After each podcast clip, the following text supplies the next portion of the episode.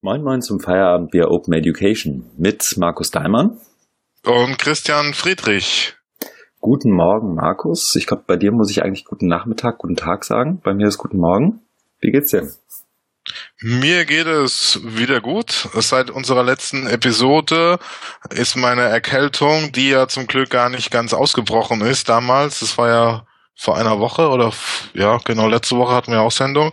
Mhm. Da hat es mich ein bisschen erwischt, aber äh, nicht so ganz. Ich lag auch nicht richtig da nieder und jetzt, jetzt geht mir es gut, bis auf das, dass ich mir bei einer Wanderung wahrscheinlich eine Reizung meiner Achillesferse zugezogen habe.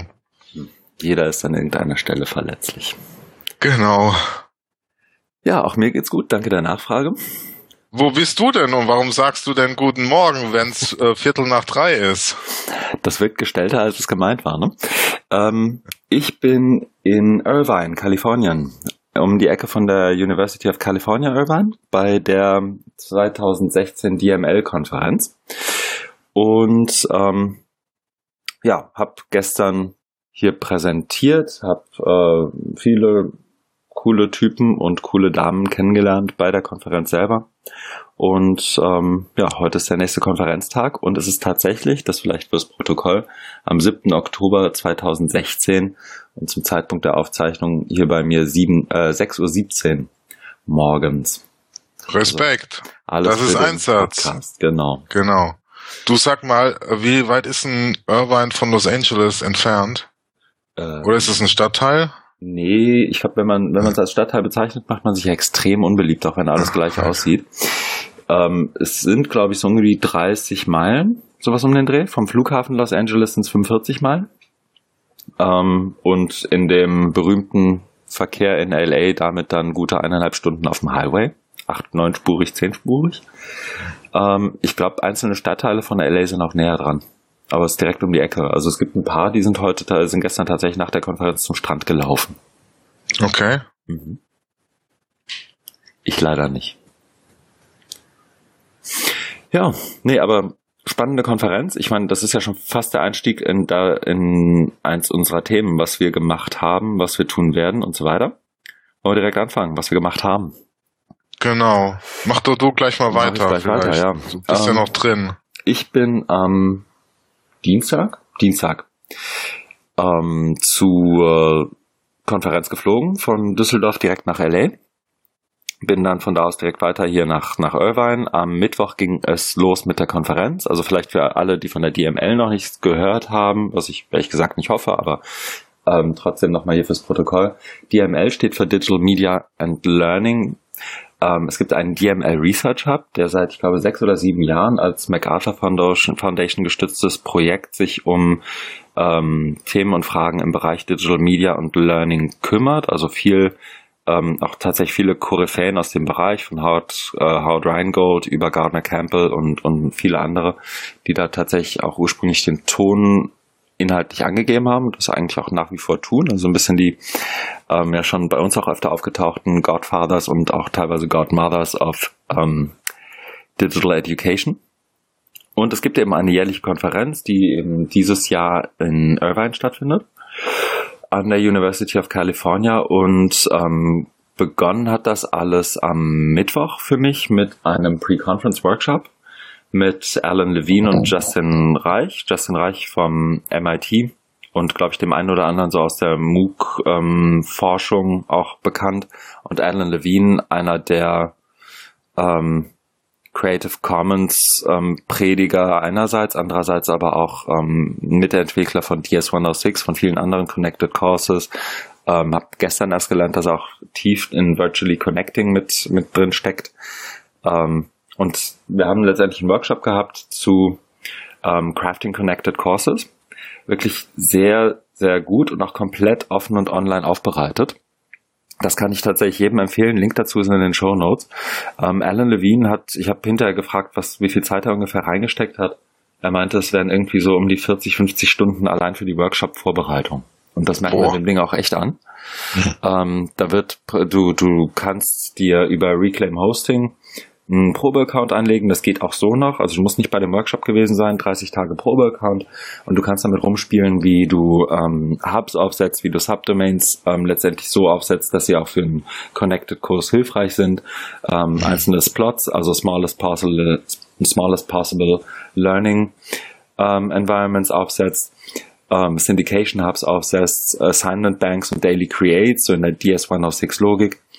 Ähm, extrem gut gemacht, super verständlich und auch für mich, der ich jetzt kein WordPress-Profi bin, ist alles WordPress-basiert, mhm. ähm, absolut easy zu, zu handeln. Also wirklich großes Kompliment und auch Empfehlung, das mal anzuschauen. Ähm, das ging am Mittwoch den ganzen Tag. Abends bin ich dann noch, ähm, wie man das hier so macht, einen In-N-Out-Burger essen gegangen mit ein, zwei, drei Leuten von der Konferenz. In-N-Out angeblich die besten Burger im südlichen Kalifornien und tatsächlich ganz gut. Ähm, und gestern ging es dann weiter, also am Donnerstag ging es weiter mit dem klassischen Konferenzprogramm. Ähm, großartige Keynote von Constance Steinkühler oder auf Deutsch Konstanze Steinkühler, aber ich glaube, sie ist tatsächlich Amerikanerin, ähm, zu Gaming und Learning. Und ich hab, war erst wahnsinnig skeptisch zu der Keynote, ähm, weil ich dachte, das klassische Gaming-Ding trifft mich jetzt irgendwie. Wir machen Badges und guck mal, innerhalb einer Lernumgebung machen wir jetzt auch noch äh, den und den Gamification-Teil. Aber Quatsch, die kümmert sich tatsächlich wahnsinnig gut um darum, wie man mit Spielen lernt. Und damit meine ich tatsächlich Spiele wie alles von World of Warcraft bis zu Minecraft bis zu einem möglichen anderen Kram.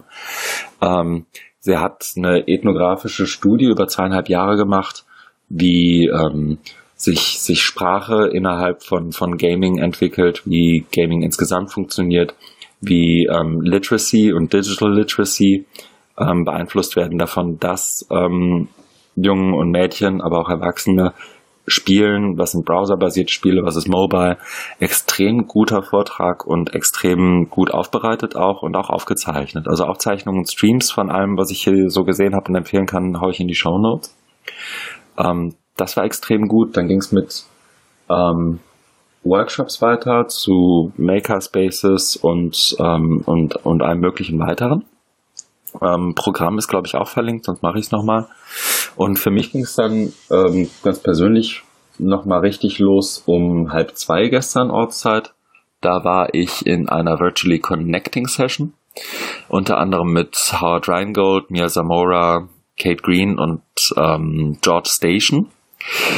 Und wir haben letztendlich, oder kennst du Virtually Connecting? Frage ich mal so rum. Mm, nicht so wirklich. Also ja. ich davon gehört, aber noch nicht im Praxis gesehen.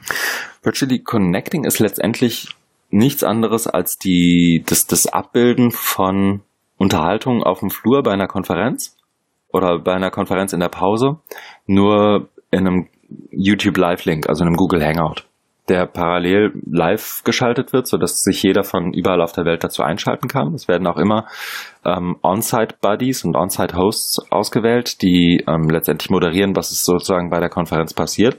Aber es werden ganz bewusst auch Leute von außerhalb, also Howard Rheingold ist nicht in Person hier, sondern kam dann eben aus seinem Büro, aus seinem Studio ähm, von, von zu Hause mit dazu und, und ein, zwei, drei andere, die sich dann eben dazuschalten.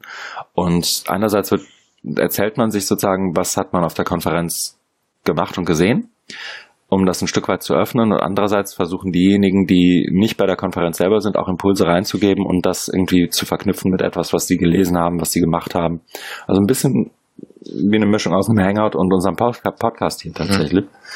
Mhm. Ähm, weil die, die Öffnung so wahnsinnig informell, aber trotzdem gut funktioniert. Das wird dann aufgezeichnet, ist direkt live gestellt nach, nach der Session und ähm, dann da kann sich letztendlich jeder beteiligen. Ich habe auch parallel mit Mahabali, einer der Mitgründerinnen von Virtually Connecting, dann auch direkt besprochen, dass wenn ich bei der Online Educa bin im November, Dezember, dass wir auch da versuchen, Virtually Connecting Sessions hintereinander zu kriegen. Und ähm, ich dann als On-Site-Host praktisch arbeite. Mhm. Wie viele von diesen Virtually Connect Sessions gibt's denn über die Konferenz? Also es gibt ja nicht für jeden mhm. Vortrag oder für jede, mhm. für jeden Workshop eins. Sie werden dann ausgewählt und dann mhm. organisiert. Ja. Wie, wie ist denn da so das Verhältnis zwischen Online oder Face-to-Face -face und, und Virtual? Also es ist nicht so, dass sozusagen eins zu eins Sessions abgebildet werden, um sozusagen aus der Session zu berichten. Das gibt es, glaube ich, auch vereinzelt, aber es ist nicht so, dass die, die Kernidee.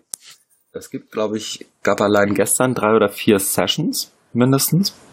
Und ähm, die Leute werden letztendlich ähm, relativ, wie soll ich sagen, aggressiv ist falsch, aber relativ vehement von den Leuten dann auch gefragt. Also ich bin schon ich glaube, vor drei, vier Wochen von Mahabali gefragt worden, ob ich Lust habe, bei einer Session hier mitzumachen. Die planen das dann also auch wirklich, wirklich relativ strikt und rigide für so eine relativ lose Veranstaltung. Und ähm, dann werden wiederum Onsite und die On-Site-Buddies sind dann eher sozusagen die, die ähm, versuchen vor Ort nochmal jemanden dazu zu holen, der vielleicht gerade Interesse hätte, dazu zu kommen. Aber das mhm. ist ist tatsächlich so aufgemacht, dass die Leute, die in der Session sind, zunächst mal sagen, was sie besonders mitgenommen haben aus dem, aus dem bisherigen Konferenzverlauf zum Beispiel. Und dann entwickelt sich allein dadurch, dass das alles Leute sind, mit denen man auch relativ informell und gut und trotzdem inhaltlich gut reden kann, auch automatisch eine wirklich interessante Unterhaltung meistens. Also ich habe jetzt dann zwei, drei, vier Sessions mitgemacht, diesmal das erste Mal on-site. Und das ist eigentlich jedes Mal ähm, zumindest eine super Abwechslung vom Alltag als mhm. Minimum mhm. und im besten Fall nimmst du noch was mit. Ja, das dazu. Und dann habe ich direkt im Anschluss fast schon ähm, meinen Ignite Talk gehalten. Ignite Talk als Format ist, glaube ich, was, ich glaube, du hast ja auch auf, auf Twitter gefragt, ob ich es schon mal mhm. irgendwo in Deutschland gesehen habe. Ist mir so noch nie untergekommen, ehrlich gesagt. In Deutschland zumindest. Das Format ist letztendlich, man spricht für fünf Minuten und ähm, also genau fünf Minuten ist genau getimed und du hast ähm, 15 Sekunden pro Slide automatisch. Das heißt, du musst 20 Slides einreichen und die wechseln automatisch alle 15 Sekunden. Du kannst ein bisschen bescheißen, indem du das gleiche zwei, Slide zweimal nacheinander reinbaust zum Beispiel, dass 30 Sekunden werden. Du kannst auch Moving Images, also ähm, Bewegtbild einbauen. Ähm, das muss dann aber genau 15 Sekunden lang sein. Und das ist vom Format her einfach extrem anspruchsvoll. Also ich bin ja inzwischen jetzt nicht mehr ganz so fies vor einer Präsentation, aber vor 500, 550, 600 Leuten genau fünf Minuten auf Englisch ein Ignite Talk. Da hatte ich schon die Hosen ein bisschen voll, aber ich glaube, das hat trotzdem ganz gut geklappt. Ich habe es ja gesehen. Ich fand es sehr gut, dein, dein Auftritt. Und äh, jetzt, wo du es auch nochmal erklärst, ist eigentlich die Leistung noch höher einzuschätzen, weil ich habe dich da auf der Bühne stehen sehen und habe gedacht, wo hat der gute Christian den Klicker? Weil man sieht die Folien und du mhm. bewegst dich ja da ganz frei. Da dachte ich, ja, drückt er jetzt, ich glaube, du hattest irgendwie eine Hand an der Hosentasche oder in der Hose. Hat er da jetzt irgendwie so, so einen geheimen Klicker oder drückt jemand für ihn? Aber jetzt, jetzt habe ich verstanden, dass das ja automatisiert passiert ist. Und dann ist es wirklich, ähm, ja, toll. Mhm. Respekt. Na cool, danke. Nee, aber es ist tatsächlich, also extrem, ich habe auch ähm, schon ein paar Mal geübt. Ähm, extrem anspruchsvoll, aber auch wahnsinnig cool als Format. Also gerade so, jede Konferenz hat ja so um 14.30, 15 Uhr irgendwann ihren toten Punkt. Hm. Und wenn du da so eine Ignite Talk Session einbaust, also ich glaube, die nächste Konferenz, wo ich irgendwie was mitzusprechen habe, da versuche ich das mal. Weil acht Leute hintereinander, die so präsentieren. Gardner Campbell hat auch wirklich einen rausgehauen, was die Vorbereitung und das Aufwärmen angeht. Also das war klassisch amerikanisch mit Musik und alle müssen mal tanzen vorher. ähm, aber extrem gut und auch, ähm, ich glaube, es ist ein bisschen abhängig vom Publikum. Das Publikum hier mhm. ist halt wahnsinnig ähm, ja, nett einfach. Also die, die, selbst wenn du es jetzt irgendwie versauen würdest und irgendwie dich total verhaspelst, die Zeit läuft ja weiter, ähm, da würden hinterher tatsächlich, glaube ich, noch mehr Leute ankommen, die auf die Schulter klopfen und sagen, äh, guter Talk und das und das habe ich mhm. trotzdem mitgenommen, obwohl du dich verhaspelt hast, beim nächsten Mal besser. Also die Atmosphäre hier ist extrem mhm. ähm, kollegial. Ja. Aber auch wirklich viele andere Talks. Ich muss mir das auch nochmal angucken, weil ich so ein bisschen in meinem eigenen Tunnel war vorher und nachher. Aber viele Talks, die wirklich auch coole Themen haben, auch eine geile Bandbreite von ähm, schulischer Bildung und schon fast vorschulischer Bildung bis zu Erwachsenenbildung und die verschiedensten Themen von Civic Hacking bis zu ähm, wie man es, wie wie es sozusagen um, um Uni und Open Access im Allgemeinen steht. Also wirklich coole Sachen dabei. Mhm. Also wenn du eine Empfehlung haben willst noch, dann schau dir den letzten Ignite Talk an von Robin DeRosa. Ähm, die spricht viel über Public, ähm, Public Universities und den Auftrag von, von öffentlichen Universitäten im Zusammenhang mit Open Pedagogy und Open Access. Hm. Und extrem, das ist ja genau unser Thema. Genau, äh, genau unser Thema. Ich habe mich auch hinterher nochmal mit ihr unterhalten. Ähm, sozusagen um über die Unterschiede Deutschland, USA gerade in dem Kontext. Ähm, extrem gut gemacht und wirklich, also sie meinte auch hinterher so, so mir ging es ein bisschen wie mir. Ich habe ja auch einfach da was eingereicht und dachte nicht, dass ich angenommen werde. Dann wurde ich angenommen und dann habe ich mich erst mal mit dem Format auseinandersetzen müssen, wie ich das überhaupt machen muss. Ihr ging es ähnlich. Hm. Ähm, sie hat nur noch später angefangen damit als ich und war dann tatsächlich ein bisschen geschockt, wie viel Arbeit das ist. Ja, ja aber extrem gut. Ähm, ich glaube auch, das lohnt sich einfach. Also man muss sich auf das äh, Format einlassen. Es klingt jetzt vielleicht von außen betrachtet, wenn man es nicht direkt gesehen hat, so ein bisschen ja fremdgesteuert durch mhm. die Vorgabe der Zeiten der Folien. Aber ich glaube auch, da da ist auch ganz viel Charme dahinter oder wo man neue Dinge äh, entdecken kann, die es in diesen klassisch trögen PowerPoint-Schlachten eben nicht gibt. Genau, du wirst echt gezwungen, so ähnlich wie die 140 Zeichen bei Twitter, du wirst gezwungen, es wirklich pointiert auf den Punkt zu bringen. Also das ja. äh, gab auch ein, zwei Leute, die wirklich Research und, und ähm, Peer-Reviewed Research letztendlich präsentiert haben, aber das ist dann mhm. natürlich sehr, das sind nur Blitzlichter, ne? Also hier Signifikanz ja. da und da und das war unser Sample Size ja. und dann geht's weiter.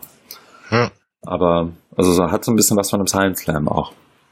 Ja, das ist ja was, was ich in Deutschland bei Konferenzen oft merke, dass die Leute das nicht verstehen, mhm. dass, dass die ja immer nur einen Ausschnitt ihrer Forschung. Ne? Also ich war ja bei der bei der DGWF-Tagung in Wien und da gab es wirklich PowerPoint-Schlachten vom Feinsten, wo die Folien von oben bis unten vollgeschrieben waren, 50 Folien, Schriftgröße 12 oder 10, 80 Bullet Points pro Folie, ne, weil sie wirklich auch die letzte Fußnote ihrer Studie noch raushauen wollten. Und, und das ist ja Quatsch. Na, du musst ja, du, du erschlägst ja, also, kein Mensch kann dem folgen. Das geht einfach kognitionspsychologisch, wahrnehmungspsychologisch gar nicht. Das heißt, du nimmst, wie du sagst, die Blitzlichter, machst die Leute neugierig, dann haust du ein paar Links rein und sagst, hier meine Studie ist da und da veröffentlicht. Wer mehr wissen will, kontaktiert mich auf dem, dem, Weg. Da hast das. Genau, genau. Und so haben es viele gemacht. Ich habe es ja auch so gemacht. Also ich habe ähm, ähm, tatsächlich mit ähm, einerseits mit Jonathan Worth und Kate Green gesprochen vorher, dass die sozusagen drei, vier, fünf meiner Kernpunkte nochmal live tweeten, während ich sie sage. Mhm. Das heißt, ich habe denen letztendlich ihre Tweets vorbereitet und dann haben die die rausgehauen. Einfach, mhm. falls ich komplett den Faden verliere, dass man zumindest sagen kann, okay, hier ist jetzt eine Chronologie. Mhm. Und zum anderen habe ich auch parallel dazu ähm, einen Blogpost und einen Google Doc veröffentlicht, sowohl beim Medium als auch auf meiner eigenen mhm. Website, so dass Leute dann eben nachlesen können, was meint er denn da wirklich. Ja. Und ähm, das hat echt gut funktioniert und ich bin auch von drei, vier, fünf Leuten angesprochen worden, die vielleicht da in dem, dem Kontext zusammenarbeiten möchten mit mir und das ist echt gut. Auf jeden Fall, das ist eine gute, gute äh, Nachbereitung in einem Format, was man gut konsumieren und, und rezipieren kann. Und, und äh, auch, ich habe deinen Blogpost ja auch gelesen, äh, ohne Ergänzung mit Folien ist es halt sehr gut, weil du hast halt diese, ne, zwischen den Zeilen, das Persönliche dazu, so eine Geschichte wird erzählt. Mhm. Und äh, sonst ist ja das höchste der Gefühle, dass du die Folien ins Netz stellst. Aber Entschuldigung, was willst du mit Folien? 50 Slides, ne, äh, vollgeschrieben von oben bis unten, ohne jeglichen Kontext. Kontext. Du kannst damit überhaupt nichts anfangen. Du kannst nicht die Argumentation, also ist meine Meinung, du kannst überhaupt nicht die Argumentation äh, nachvollziehen. Das Einzige, was ich machen kann, die Literatur, die ich da dann nenne oder die Studien, kann ich mir dann selber nochmal ziehen und, und gucken, ja, was steht denn da drin und vielleicht bringt mir das was. Aber so, was du mit deinem Blogpost gemacht hast, eine Ergänzung mit den Folien, das, das geht dadurch nicht, weil sie immer nur die, die Folien reinhauen und dann möglichst viel Information, aber überhaupt keinen Kontext und also äh, sowas wie, wie Leserführung Führung oder ja, Zuseherführung gibt's überhaupt nicht. Mhm. Genau, und also das, das der Prototyp, wo man sich da ja immer ganz gut, also wo, wo ich mal versuche, so ein bisschen was rauszuziehen, ist für mich zum Beispiel auch da wieder Audrey Waters, die ja jede Keynote, die sie irgendwo gibt, äh, verknüpft mhm. mit einem wahnsinnig gut recherchierten, detaillierten Artikel, der auch gleichzeitig so Narrativ ja. und Storytelling hat. Genau. Und ähm, sich daran zumindest zu orientieren. Also ich glaube, es hat nicht jeder die Zeit wie sie oder nicht jeder das Talent wie sie, das so hinzubiegen. Aber ähm, für mich ist das definitiv auch eine Hilfe gewesen, nochmal das einfach so runterzuschreiben, ja. weil es dann auch nochmal klarer macht, was will ich denn jetzt sagen? Weil ganz oft baust du ja einfach deine Folien und denkst, genau. Dann, ich erzähle dann schon was. Wenn du dich aber selber zwingst, das einfach mal aufzuschreiben, dann werden dir auch nochmal sozusagen argumentiert, die, die Schwachstellen in Übergängen oder die Schwachstellen in der Argumentation selber werden dir nochmal viel klarer, weil es eben aufgeschrieben ist. Genau. Das ist ja nicht nur für die anderen, sondern auch für ja. dich. Und vielen ist dann auch ist gar nicht klar, weil die lesen dann nur ihre ihre Folien ab und äh, denken dann, dadurch ergibt sich ihre Argumentation äh, von selbst. Aber das ist ja oft so gar nicht ja, der Fall. Genau. Nee, also das ist tatsächlich, habe ich für mich selber gemerkt und möchte jetzt eigentlich auch weitermachen. Also wenn ich irgendwo nochmal einen Workshop gebe, eine Präsentation halte, irgendwie sowas. Und wenn es nur ein hm. kurzer Post ist, das muss man eigentlich ja. machen. Ja. So ja. auch. Aber zunächst mal genug von mir vielleicht. Was hast du denn getrieben die letzte Woche? Ich war nach unserem Podcast beim Weiterbildungstag Schleswig-Holstein, also die Fachhochschule Lübeck mit On Campus zusammen hat die, hat die zentrale Veranstaltung, es gibt den Weiterbildungstag in ganz Deutschland und für mhm. Schleswig-Holstein zentral in Lübeck haben wir das ausgerichtet. Ja, hab da auch so ein bisschen mitgeholfen, Hand angelegt beim beim Aufbau, war der Social Media Beauftragte, durfte die Twitter Wall einrichten, mhm. was jetzt keine große Leistung war, aber ich habe es gerne gemacht. Ja, und dann äh, gab es eine Keynote von Anja Wagner, die ähm, ja, ich habe mit ihr direkt danach auch nochmal gesprochen. Ich fand sie, äh, die Keynote jetzt nicht so überzeugend. Also vielleicht erstmal noch zum Thema. Es ging um Arbeit 4.0, was sich ja alles verändert und was das jetzt bedeutet, also auch für die Weiterbildung. Und ich kenne ja ihre Vorträge mittlerweile auch ganz gut. Was sie sehr gut macht, ist so ähm, eine Zusammenstellung, Zusammenschau von aktuellen Entwicklungen, gerade aus dem amerikanischen Bereich und gerade aus der Region, in der du dich gerade befindest. Mhm. Ein bisschen südlicher, also das Silicon Valley. Und da äh, das einfach mal zusammengestellt. Was ich dann sehr vermisst habe, war eine Argumentationslinie, die eigenständig eine Meinung vorträgt und entwickelt. So war das doch sehr oberflächlich an den, an den ähm, Nachrichten, an den News ausgerichtet. Und da fehlt mir, vielleicht bin ich ja auch zu sehr Wissenschaftler oder kritischer Wissenschaftler, da fehlt mir einfach so diese, diese kritische Distanz dazu, äh, eine, eine Positionierung da, dazu. Also sie hat auch einfach losgelegt, ohne jetzt da auch mal so eine, so eine Einleitung zu machen, wo komme ich her? Äh, äh, also jetzt nicht, ne, ich komme jetzt aus Berlin und bin jetzt in Lübeck, sondern ähm, wo, ne, was ist so zu meiner Position, weil die beschäftigt sich ja schon länger aus äh, mit dem ganzen Thema. Ne? Also so einfach auf so einer Metaebene, das nochmal klar machen, die Leute abholen und dann ins Thema einsteigen. So ist sie reingesprungen ins kalte Wasser oder hat uns reingeworfen ins kalte Wasser und ist dann ähm, dadurch dadurch gehechelt. Und dann fand ich die Schlussfolgerung äh, von wegen was bedeutet das jetzt alles? Ja Weiterbildung muss jetzt just in time und lebenslang sein fand ich dann doch eher dünn mhm. weil das ist ja eher eine triviale Aussage. Und da denke ich da hat sie äh, einfach ähm, Potenz wie man so schön sagt Potenzial verschenkt weil das einfach nicht auf so einer argumentativen Ebene äh, gleichbedeutend aus geführt wurde. Also sie hat, sie war immer nur auf der auf der Faktenebene, was passiert da, hat aber es nicht geschafft, so was du eben auch gerade gesagt hast mit Audrey Waters, da mal ein bisschen hinter zu gucken, äh, was was passiert da, welche Geschichten werden da erzählt, welche Geschichten werden umgeschrieben, welche Werte werden umgedeutet und so weiter. Mhm. Und das ist ja eigentlich das Spannende, ne, warum wir das auch alle machen, weil ne, da kann da da kann man ja äh, viel entdecken und dann eben auch drüber diskutieren. Und da, äh, das hat mir damals da auch bei unserem Rückblick zur Bildung in der Digitalisierung zivilisierten Welt zur SPD-Veranstaltung unsere Kritik an Jürgen Hanke. Mhm. Als Keynote-Speech äh, erwarte ich mir da wesentlich mehr als einfach nur eine Zusammenstellung äh, von aktuellen Entwicklungen aus dem Silicon Valley.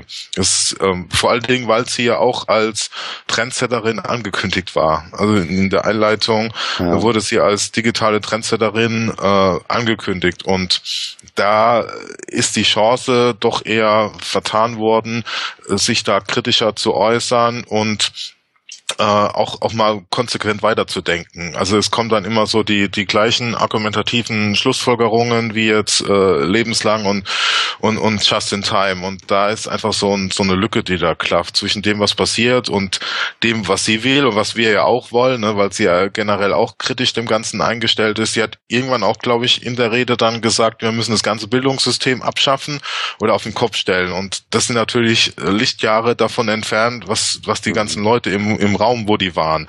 Und na, die haben natürlich dann auch so ein Stöhnen ging durch den Raum oder ein, ein vielleicht auch ein heiteres Stöhnen, ne, weil man das vielleicht gedacht hat, nee, das kann die gar nicht so ernst meinen, aber sie meint es so ernst, daher kenne ich, dafür kenne ich sie viel zu gut, dass sie es so meint. Aber da ist halt dann die Lücke, dass man das nicht genauer ausführt, wie das dann aussehen könnte und warum man das macht. Also auch wieder so Stichwort Legitimation. Okay.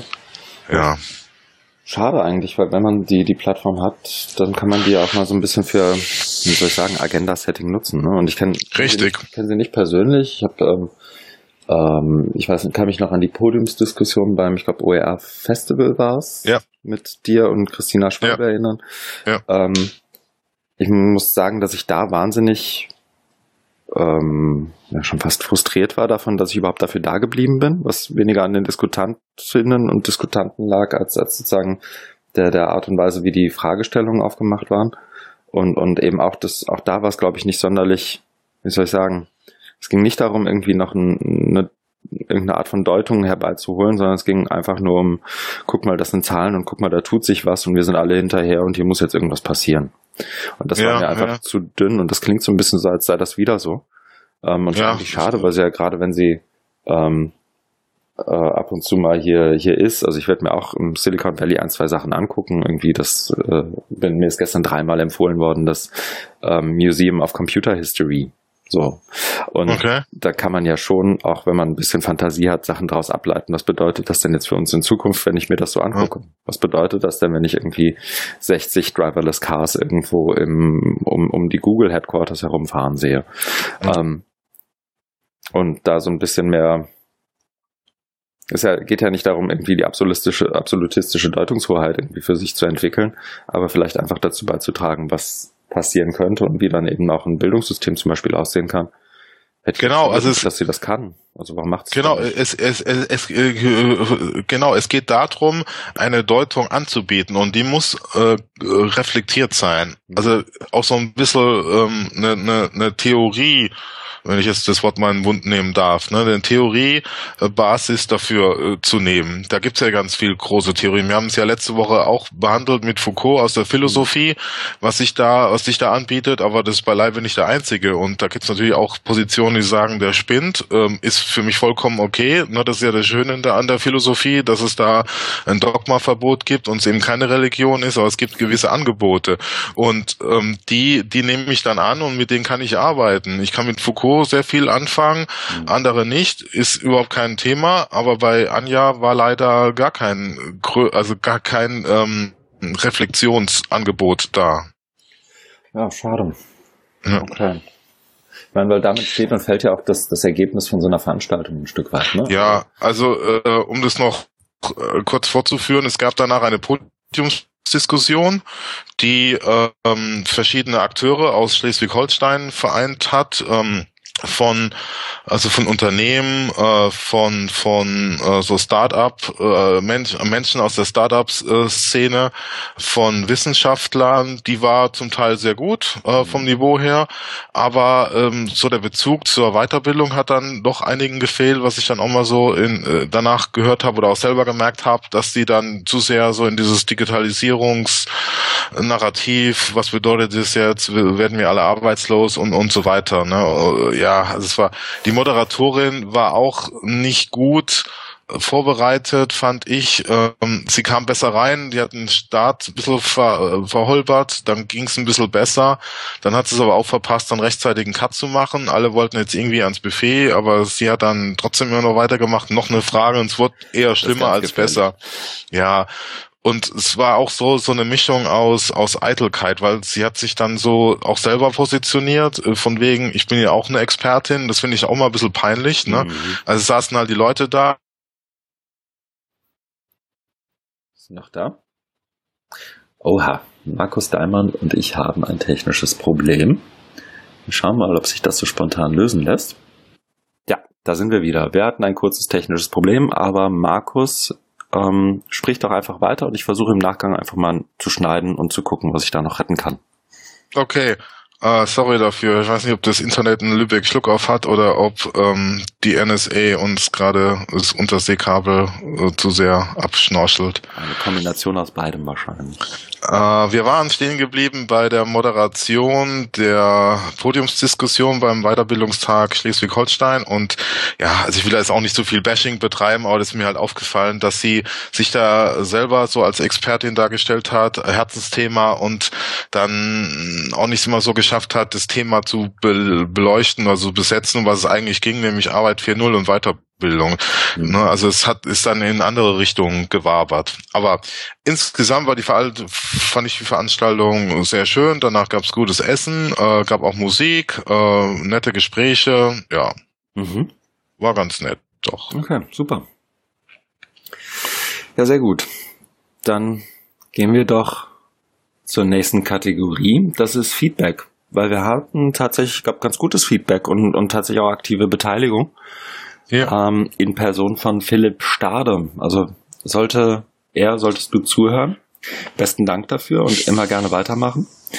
Wir hatten tatsächlich eine ganz, ich fand tatsächlich auch eine ganz gute ähm, Diskussion noch zur letzten Folge zu Foucault und ähm, AdTech über die Kommentarfunktion im Google Doc. Genau. Und ja, gern mehr davon. Das war sehr gut, fand ich. Ja, hat mich auch sehr gefreut. Immer fleißig kommentieren. Mhm. Und dann kam noch zumindest indirektes Feedback von André Hermes. Das war eher genau. an dich gerichtet, ne? Ja, der hat dann geschrieben, dass er gerade den Podcast gehört hat über, über die, also Teil eins oder zwei, nee, ich weiß gar nicht, was es war, aber auf jeden Fall zu dem Artikel von Soshana Zuboff mit mhm. äh, Surveillance Capitalism, wo wir eben den Punkt gemacht haben, dass wir für Google nicht mehr die Kunden sind, sondern es sind ja die, die äh, Ad-Leute, also die Werbeleute und dann hat er sich gefragt, was, was sind wir denn dann? Mhm. Ja, weil das ist ja so äh, konterintuitiv, dass ähm, man denkt, ja, ich kann Google umsonst nutzen, dafür kriegen die ja, kriegen die ja meine Daten. Aber äh, die Suboff macht da einen ganz anderen Punkt auf, den finde ich auch spannend, indem sie sagt, es äh, die gewöhnlichen, die gemeinen Nutzer werden eher so gebypasst und das direkte Verhältnis ist Google und Ad-Leute, die dann, die dann eben dafür Millionen, Milliarden zahlen, um uns die, also die Daten zu auszuschlachten. Genau, und dieser Narrativ, oder die, nicht sehr kein Narrativ, sondern diese Darstellung ist ja letztendlich auch kein, ist jetzt, ich glaube nicht exklusiv nur bei Suboff so, sondern das habe ich auch schon, glaube ich, an anderen Stellen immer wieder gehört und ist ja auch faktisch gar nicht mal so falsch, ne? Das, ja, nee. Ähm, dass wir dass die, die eigentlichen Kunden von Google ja nicht die Nutzer sind. Aber das ja. ist, glaube ich, war zumindest für mich jetzt keine große Neuigkeit, weil es eben auch nee. aus anderen Medien schon kam. Aber es ist ja gut, dass er es nochmal aufgreift und sagt, das ist sozusagen ein Kern der Diskussion in dem Ganzen. Das stimmt ja. Genau. Es gab da noch eine Kritik mhm. ähm, oder ein Feedback, die jetzt aber hier nicht drin steht, ist mir nämlich mhm. gerade eingefallen. Okay. Und zwar hat sich Oliver Tacke bitter beschwert, Oha. dass wir ähm, einen irreführenden Titel benutzen. Der, der, der Podcast heißt ja Feierabendbier Open Education. Das ist ja ein besonderes, ein, ein, ein Getränk wird er genannt ja. im Titel. Und von diesem Getränk haben wir uns mehr oder weniger systematisch verabschiedet. Und ähm, da hat er dann dafür plädiert, äh, das in Feierabendwasser Open Education umzu benennen. Aber ich weiß gar nicht, was du jetzt trinkst, wenn du überhaupt was trinkst. Trinkst du lapprigen amerikanischen Kaffee? Ich wünschte, mir ist der Kaffee ausgegangen. Ich bin ja hier in einem Airbnb und ich hatte genau zwei Kaffeekapseln und die habe ich natürlich an den ersten zwei Morgen verbraucht. Ich trinke Wasser. Äh, Oliver Tack hat völlig recht. Ich fühle mich da tatsächlich auch ein bisschen mitschuldig an der ganzen Entwicklung. Ähm, aber ich glaube, wir werden dagegen arbeiten demnächst wieder. Ja, wir müssen wieder back to the roots. Genau oder uns einen neuen Titel einfallen lassen. Wenn er noch andere Vorschläge hat. Feierabend Wasser finde ich ehrlich gesagt nicht so. Hm.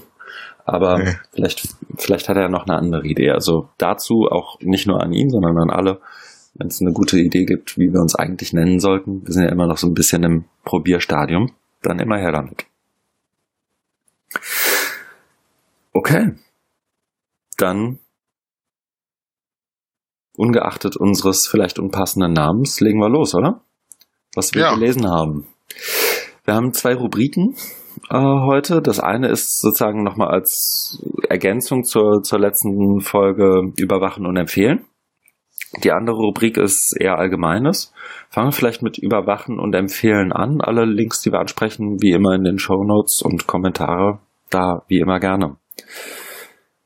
Ähm, Wenn ich da noch ganz kurz was ergänzen darf, also ich wollte dich ja jetzt nicht überrumpeln oder dir von hinten in die Beine kretschen, aber diese ähm, Kategorie äh, überwachen und empfehlen würde ich tatsächlich gerne auch als neue ähm, reguläre Standardkategorie nehmen. Und zwar äh, kann man das so begründen, wir haben ja letzte Woche so ein bisschen Grundlagen-Podcasting betrieben, mhm. indem man das, äh, ich weiß nicht, wie gut es war, also es gab schon positives Feedback, mhm. das kann man auch noch besser besser machen, indem wir mal hingewiesen haben auf die Wurzeln, nämlich auf die Philosophie von Michel Foucault und auf sein berühmtes Buch Überwachen und Strafen mhm. und daraus abgeleitet ja dann unsere Rubrik Überwachen und Empfehlen, weil ich finde, das passt einfach sehr gut. Und ähm, da ist jetzt, weiß für mir so die, die Idee gewesen, die ich jetzt auch noch nicht mit dir abgesprochen habe, weil du ja in den USA bist, ob man das nicht als Standardkategorie nimmt. Also immer wenn, wenn uns irgendwas über den Weg läuft, was so in die Richtung geht, mhm dass wir das dann entsprechend benennen mit der impliziten Zuordnung zu, zu so, zu so dieser Philosophie von Foucault. Also, weil das ja im Titel auch, also die geschulten Hörerinnen und Hörer werden das ja bestimmt merken, wenn wir da meinen und dass man das dann auch immer, würde ich gerne so mitschwingen lassen, dass es ja. sich darauf, darauf bezieht. Also auch um so eine, so eine gewisse, äh, Pointierung zu haben. Finde ich super. Also können wir gerne machen. Ich finde die Idee gut. Und ich glaube, ähm, das Material für die Kategorie wird uns auch in absehbarer Zukunft nicht ausgehen.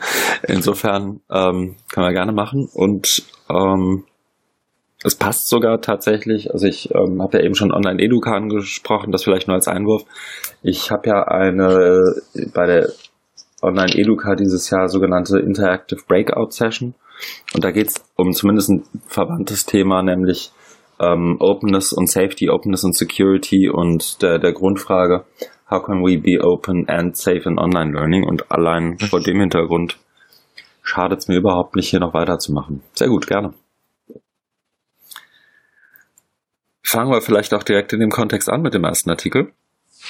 Ähm, und zwar, ich weiß gar nicht, ob ich den oder du ihn reingehauen hab aber spielt, glaube ich, auch fast kaum eine Rolle. Ähm, der Artikel heißt Partnership on AI, formed by Google, Facebook, Amazon, IBM und Microsoft. Im Guardian erschienen. Und es geht letztendlich darum, dass sich die genannten ähm, Konzerne, nämlich Google, Facebook, Amazon, IBM, Microsoft, zusammentun, um gesellschaftliche und ethische ähm, Best Practices für Artificial Intelligence Research, also künstliche Intelligenz Forschung aufzustellen. Und viel mehr Bock und Gärtner geht, glaube ich, gar nicht, war mein erster Impuls. Äh, hab das, glaube ich, auch bei, haben, ich glaube, wir waren, haben wir auch beide recht aktiv dazu zu, bei Twitter. Ähm, es ist einfach schon fast eine Farce, gerade vor dem Hintergrund, was so an Regulierung versucht wird oder eben nicht versucht wird. Jetzt vor dem Hintergrund, wir hatten es ja letzte Folge, WhatsApp, Facebook, dass ausgerechnet Facebook ähm, zu Ethical Best Practices überhaupt ähm, forschen möchte, gemeinsam mit anderen und Artificial Intelligence Research jetzt machen möchte. Das ist sozusagen das eine, was ich mitgenommen habe. Das andere, und das fand ich ähm, genauso spannend, jetzt muss ich mal gucken, wo es genau im Artikel war wenn ich mich richtig erinnere. Genau. Ähm, es fehlen nämlich zwei große Player in dieser ganzen Geschichte. Das ist einerseits Apple und zum anderen ähm, auch er ja schon inzwischen einer der großen Player, gerade was AI angeht, Elon Musk.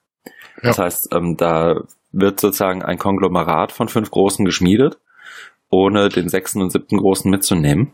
Ähm, und Elon Musk wird ja sonst immer ein bisschen belächelt, aber ich war echt auch beeindruckt von der Zahl, ähm, dass er eine Milliarde Dollar investiert in sein AI, AI Research Lab, ähm, was damit auch vom, vom Budget her tatsächlich den Rahmen zum Beispiel von Apple, zumindest wird es vermutet, dann auch sprengt.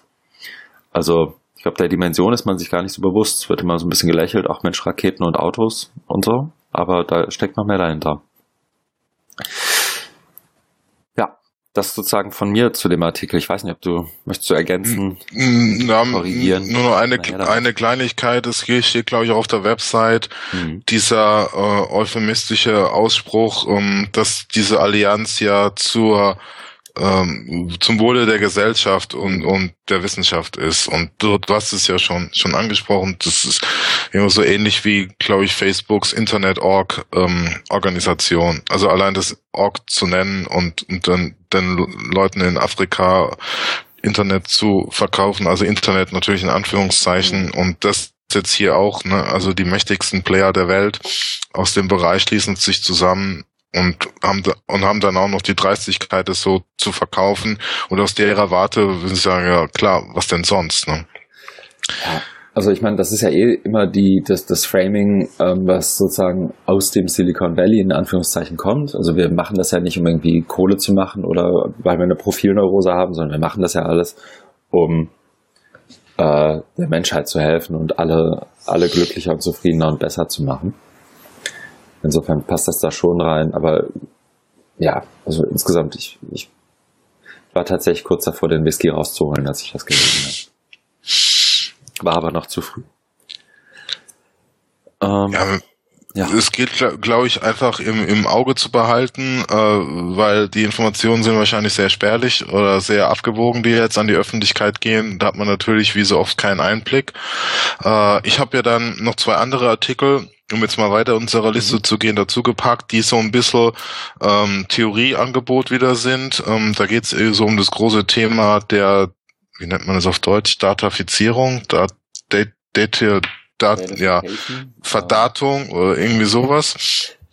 Und ähm, wird äh, im Zusammenhang mit äh, Big Data beschrieben in zwei äh, wissenschaftlichen Artikeln, mhm. die ähm, eben das machen, was Wissenschaft machen soll, nämlich aufklären und äh, auch ähm, den Finger so dahin legen, wo es bisher noch keiner getan hat und da auch wirklich gute Erkenntnisse liefern. Also gerade der Artikel, der zweite da, Data Trust, ähm, wo es um diese, diesen Quest, also die Suche für ähm, numerische Evidenz im Zusammenhang und, und der tieferlegenden Wissensformation, also der Epistemologie äh, von Big Data geht. Und da machen die was sehr Gutes, nämlich so eine historische Perspektive auf. Ne? Also so eine, so eine äh, Genealogie und wo kommt es her? Und also das ist ja für AdTech immer sehr wichtig, ne, dass man, wo kommt es her? Und was, was für Narrative werden da mit erzählt, welche Werte werden da transportiert.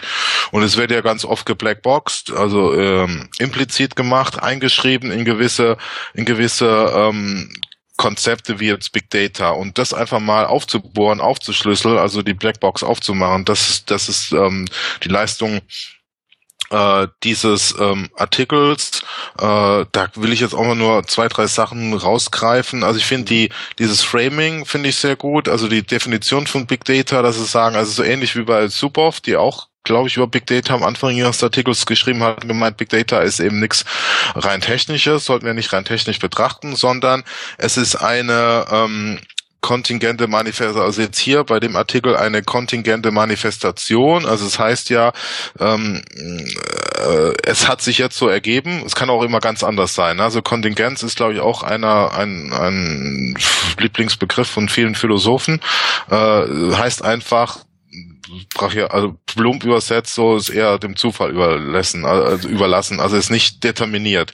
Und ich, ich finde, das war, das trifft das immer ganz gut. Also es sind Manifestationen, die sich jetzt eben zu unserem äh, Stand jetzt, Oktober 2016, ergeben haben. Die hätten aber immer ganz anders sein können. Warum die so sind, wie sie sind, das wird danach erklärt, dass es eben aus komplexen äh, Zusammenspielen äh, von soziotechnologischen äh, Phänomenen sind. Ne? Du hast also verschiedene Einflüsse, die da eine Rolle spielen. Die Technik natürlich, aber auch die Leute, die Technik entwickeln, die betreiben, mhm. die die Werte, die da eine Rolle spielen, die Kulturen, die die sozialen Verhältnisse, die Politik. Also es wird sehr schnell sehr kompliziert und ähm, da und, und wenn das alles dann so in einen Topf geworfen wird und rumgerührt wird und irgendwann der Deckel Big Data drauf kommt, na, dann kann, sollte man da ein bisschen genauer, genauer äh, reingucken. Ja, und dann kommt ja wieder die Frage, kann man das überhaupt? Ne? Also ist das sozusagen im Nachgang noch nachvollziehbar, was da überhaupt passiert ist, wie es zu Ergebnissen kam? Wie transparent ist das? Wie offen ist das? Ist das überhaupt für jemanden verständlich, der nicht irgendwie sein äh, Diplom und Doktor in Mathematik hat? Ja, ja. Ähm, und so weiter. Ja, es, also da ja, ähm, viel zusammen, ne?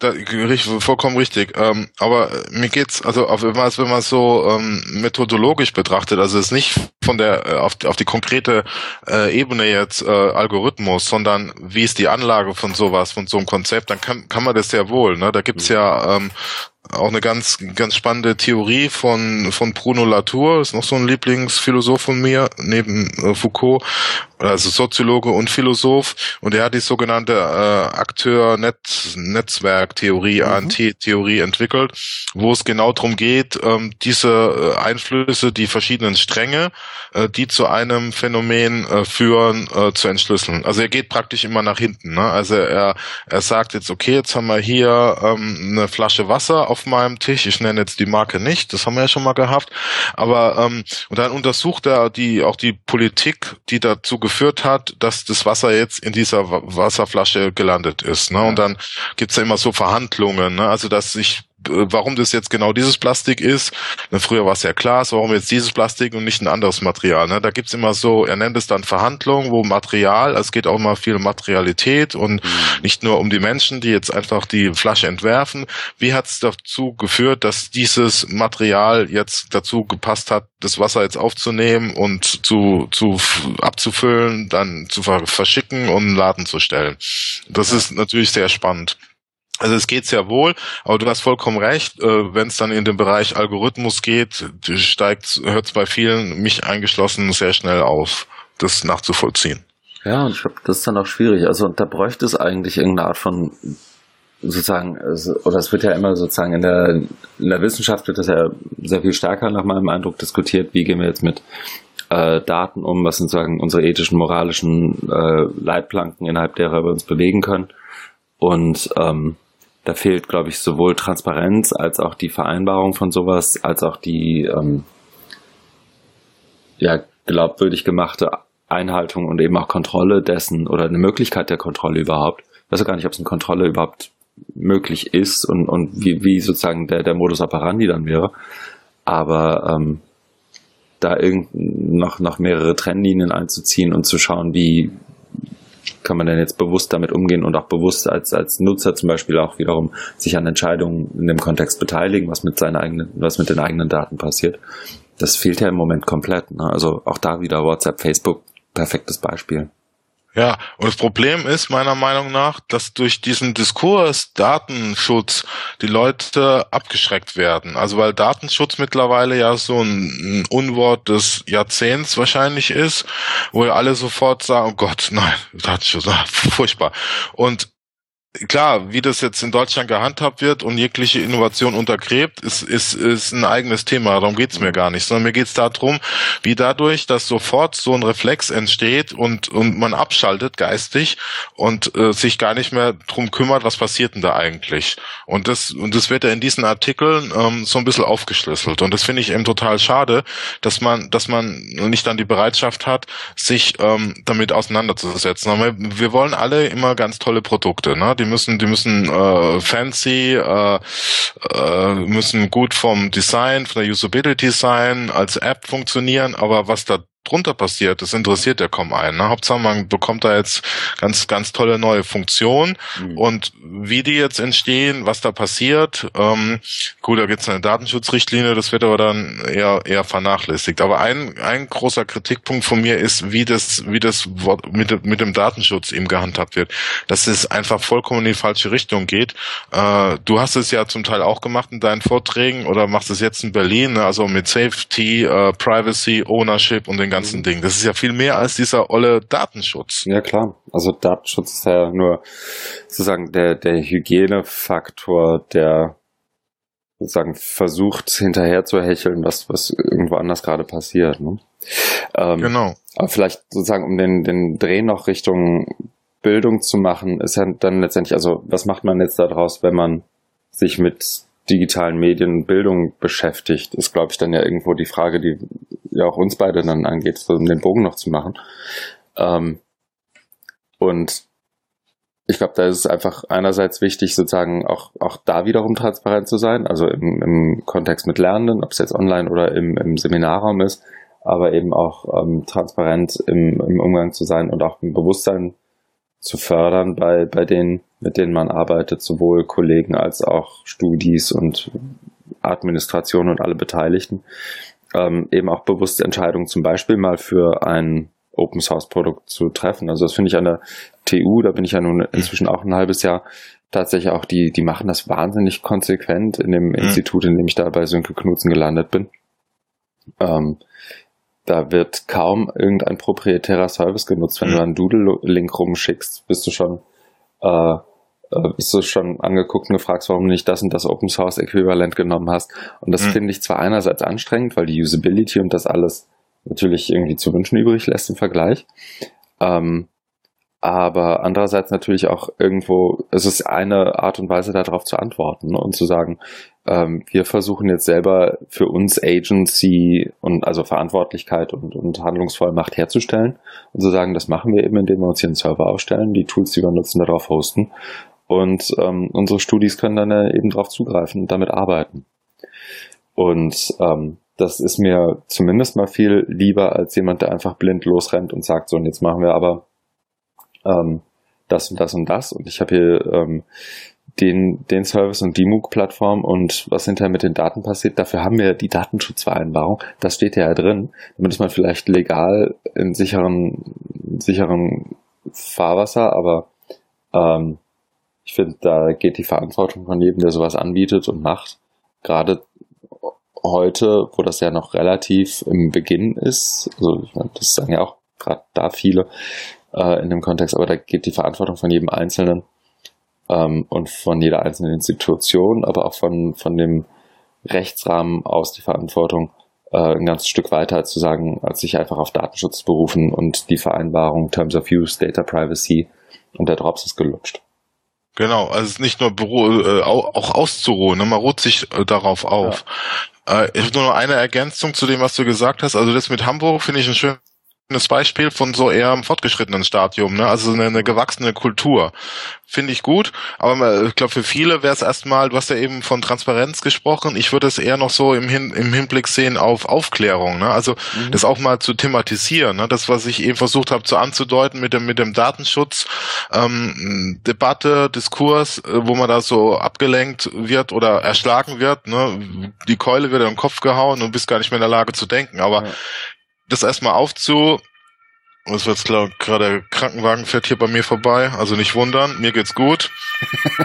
Dann ist gut. Also, ähm, dass man das mal aufschlüsselt, ne? Also es ist eben nicht nur Datenschutz, es ist äh, äh auch dieses Ownership, Privacy, Security und so weiter, ne? Mhm. Das, das auf, aufschlüsseln und versuchen mal mit mit Fleisch am Knochen zu belegen, zu, zu thematisieren und aufzuklären. Ja. Und nicht so zu tun, als würde man noch in den 80er, 90er Jahren, wo das überhaupt keine, keine Rolle gespielt hat, sondern heute, heute ist es ja ein Thema und es gehört für mich auch zur Verantwortung dazu, dass man, dass man sich dem stellt und keiner erwartet da jetzt irgendwie, irgendwie eine, eine Patentlösung, aber dass man zumindest mal äh, dahingehend äh, führt, die Leute zu zeigen, was passiert, was, was bedeutet es, was heißt das, ne? Und klar, nicht jeder ist dann vielleicht äh, ein Freund davon Open Source Doodle Alternativen, weil sie schlecht sind von der Usability. Ja, und die gehen es wieder zu Doodle, aber dass die dann zumindest wissen, was passiert denn bei Doodle mit den Daten. Genau. Und also ich fand da so, also bei mir ist es ja ähnlich. Also die vor den meisten Open Source Tools renne ich tatsächlich im Alltag relativ häufig schreiend weg. Mhm. Also wir arbeiten an der TU mit, mit Mattermost das liegt allerdings nicht an dem Tool selber, sondern daran, dass wir es im Moment noch nicht so hosten dürfen, dass es auch von extern zugreifbar wird. Und dann log dich mal mit deinem Handy erst auf mit VPN-Client an der TU ein, dann öffnest du die App, die halt von der Bedienbarkeit nicht ganz so ist wie, wie Slack. Ähm, und ein paar zusätzliche Funktionalitäten fehlen, wofür ich Slack eben dann auch wiederum nutze. Und in dem Moment ist MetaMost für mich dann zumindest für als privates Tool raus, aber ich kann trotzdem gut damit arbeiten, wenn es um, um die Arbeit an der TU geht. Mhm. Ähm, und das ist nur ein Beispiel. Und da geht's natürlich, also muss ja jetzt nicht jeder irgendwie seinen eigenen Linux-Rechner installieren, nur noch mit Tor browsen und, ähm, und überall sein, seine digitalen Spuren verwischen. Darum geht's ja gar nicht. Es geht nur darum zu kapieren, was tue ich denn da eigentlich und wozu zwinge ich vielleicht meine Studis in dem Moment, wo ich die oder die Entscheidung treffe. Genau, also ich habe früher vor ein paar Jahren auch mal mit Linux gearbeitet, mit erst mit OpenSUSE, also dem, dem radikalen Varianten, da bin ich nicht so mit klargekommen. Und dann kam mir irgendwann Ubuntu auf und das habe ich dann über Jahre, äh, also bis dieses Jahr, da habe ich jetzt meinen Rechner ausgemistet, aber da habe ich immer äh, Ubuntu drauf gehabt, weil das wurde immer besser, immer komfortabler, konnte man, konnte man wirklich gut mitarbeiten. Mhm. Genau, ich habe das auf einem Rechner, den ich zu Hause habe, auch habe ich gerade verliehen, aber ähm, das ist tatsächlich von der Usability her echt gut geworden. Ja. Und inzwischen laufen ja auch so die, die klassischen Barrieren, die man früher noch hatte, war, dass halt nicht drauf lief und solche Sachen. Also Office-Pakete und so. Das geht ja inzwischen alles ganz gut, glaube ich. Ja. Gut. Schließen wir den Teil vielleicht für heute zumindest ab. Da gibt es sich also nach drei Bier, Gruß an ja. Attacke, können wir da, glaube ich, noch viel länger reden. Ähm, aber wir haben noch eine Sektion Allgemeines und wir müssen auch ein bisschen auf die Tube drücken, weil ich zur Konferenz muss und du, glaube ich, gleich auch noch einen Termin hast, ne? Ja, ich wollte dann nebenan in so ein Online-Tutorium äh, hüpfen. Mhm. Also nebenan meine ich jetzt, ja, also in, ich bleib natürlich hier, wo ich bin, aber ich wollte in einen anderen digitalen Raum, also raus aus Skype, Tab. einen anderen Tab hüpfen, genau, ähm, um mich da meinem Studio mal widmen. Aha. Also zu, zu tun, als ob. Also die letzte Podcast-Folge war ja praktisch Teil deines Studiums mit dem ganzen Philosophie-Kram, oder? Ja, aber jetzt kommt noch was anderes. Sie haben mir jetzt die zwei Studienbriefe geschickt, Einführung in die formale Logik und Wissenschaftstheorie und das ist, ja, schon mal was eigenes. Aber ich muss erstmal gucken, wie ich damit klarkomme und da bin ich eigentlich froh, dass die so ein, so ein Online-Tutorium überhaupt anbieten. Ja, okay spannend. Für alle, die es vielleicht noch nicht gehört haben oder beim letzten Mal nicht mitbekommen haben, Markus studiert Philosophie, ich glaube im Master an der Fernuni Hagen, ne? Genau, im ersten Semester. Wenn man das so sagen kann. Ja, es ist mein erstes Semester, es wird nicht mein letztes sein, mhm. aber ja, jetzt ist frisch angefangen. Ich hätte gedacht, du schreibst im zweiten schon die Masterarbeit. Na gut. Äh, nee, Alter. Na gut. Was haben wir in Allgemeines? Du hast den TAP-Bericht, den genau. Technikfolgenabschätzung Bundesregierungsbericht Digitale Medien in der Bildung reingehauen. Genau. Mhm. Ja.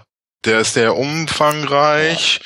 Den können wir jetzt, äh, das hatten wir im Vorgespräch schon angesprochen, da könnten wir auch eine Sonderfolge machen. Mhm. Äh, machen wir wahrscheinlich auch. Also der Bericht hat 180 Seiten und da jetzt einfach nur so ein paar äh, paar Bemerkungen von mir.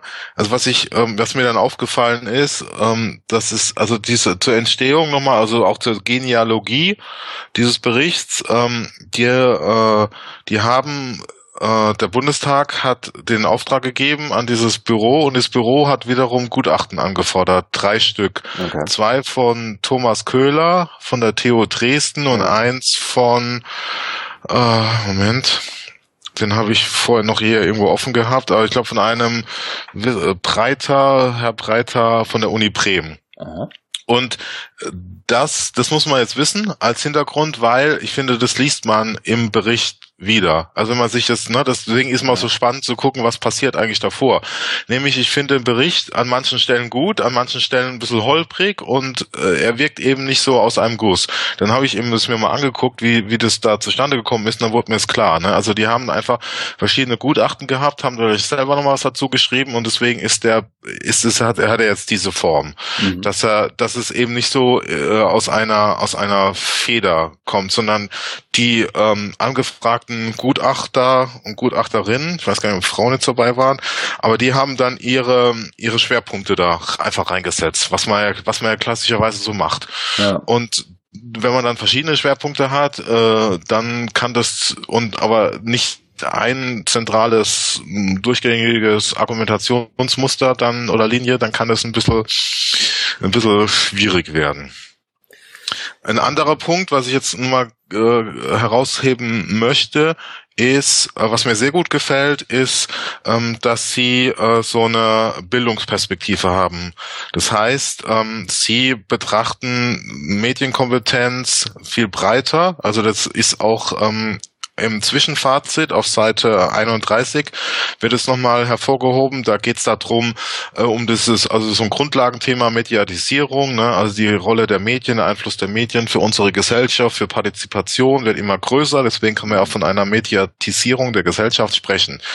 Und dann kommt ähm, dieser eine Satz, ähm, die Nutzung digitaler Medien kann nicht ohne korrespondierende Kompetenzen erfolgen, die oftmals als Medienkompetenz, Informationskompetenz oder umfassend als Schlüsselkompetenzen des 21. Jahrhunderts bezeichnet werden. Als ich es gelesen habe, ich erstmal gestockt, weil ich gedacht, das ist irgendwie das Quatsch, weil es gibt so viele neue digitale Medien und diese ähm, Kompetenzdefinition ist immer a posteriori. Also das heißt, mhm. hinterher wird dann von irgendwelchen schlauen Leuten, die oftmals die Technologien, glaube ich, gar nicht selber in der Hand genommen haben oder damit rumexperimentiert haben, definiert.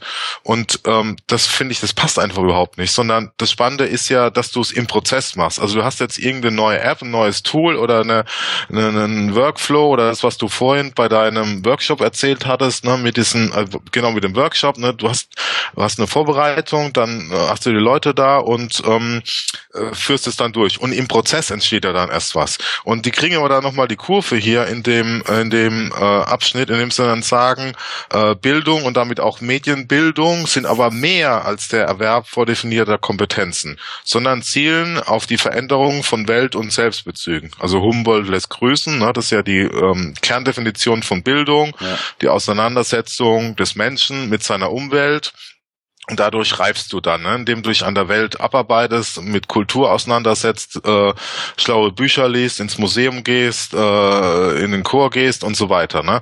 Dann dadurch reifst du zu einer gebildeten Persönlichkeit.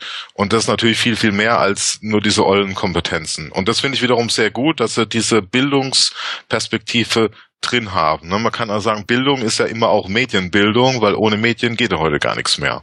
Mhm. Und okay. ist auch gut, dass das in einem, also das ist ja sozusagen nicht die, vielleicht nicht die Publikation, in der man das erwarten würde. Ne? Also es ist ja jetzt nee. nicht, es kommt kommt letztendlich vom Ausschuss für Technisch, äh, Technikfolgenabschätzung im Bundestag und nicht von ähm, oder oder andersrum, die die Autoren sind zwar mehr als nur bildungsaffin, aber eben die der Herausgeber, wenn man so will, ist ja dann eben keiner, der sich klassisch mit Bildung im Allgemeinen beschäftigt. Genau. Und allein vor dem Hintergrund ist, glaube ich, ganz gut, dass die Autoren da den, den, den Drall und den Drift reingekriegt haben. Ich glaube, ich habe ja. Thomas Köhler auch Anfang des Jahres getroffen bei einem ähm, DAD-IDA-Seminar, ja. wo wir beide einen Vortrag gegeben haben.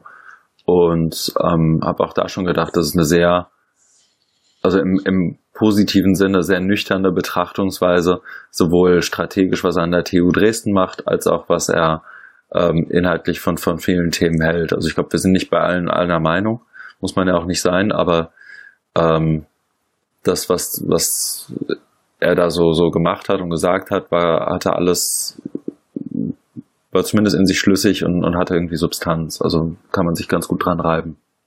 Ja, fand ich auch. Ich habe ihn im Zusammenhang mit OER kennengelernt. Da war er auch auf ganz vielen Veranstaltungen, habe ich eine ähnlich äh, gute Meinung gehabt. Und ich denke, das ist vielleicht auch auf ihn zurückzuführen, dass er, dass man das macht. Und das, das finde ich ja das Schöne an sowas, also dass man auch dann seine, seine Macht, um mal dieses Wort wieder zu benutzen, aus, aus, äh, ausspielt und, und da auch Akzente setzt. Ne? Also was bei anderen Keynotes da nicht immer so der Fall war, findet hier statt. Ne? Dass man, man sagt, man reibt sich an irgendwas und mich stört dieses Medienkompetenzgefasel auch ziemlich, ja. weil ich finde, also gerade bei diesen neuen, sogenannten neuen Medien funktioniert es einfach nicht. Und da haben die eben hier sehr gut den Bogen gekriegt, indem sie dann sagen, es ist mehr als der Erwerb, ne, wo es auch äh, explizit drinsteht, vordefinierter Kompetenzen. Ne? Also irgendwelche schlauen Leute oder Behörden machen einen wahnsinnigen Kompetenzkatalog. Ne? Du kannst ja hinter, hinter allem eine Kompetenz, ne? Bindestrich-Kompetenz, kannst ja hinter allem Kompetenz hängen, ne? ist absolut aussagelos. Und da wieder zurückzugehen auf ein ganz sperriges Konzept. Ich weiß, viele haben damit Schwierigkeiten äh, mit Bildung, mit Bildungstheorie. Äh, ich habe mich damit lang und breit auseinandergesetzt. Ist ja auch Teil meines meines Berufs oder meiner Profession als Bildungswissenschaftler.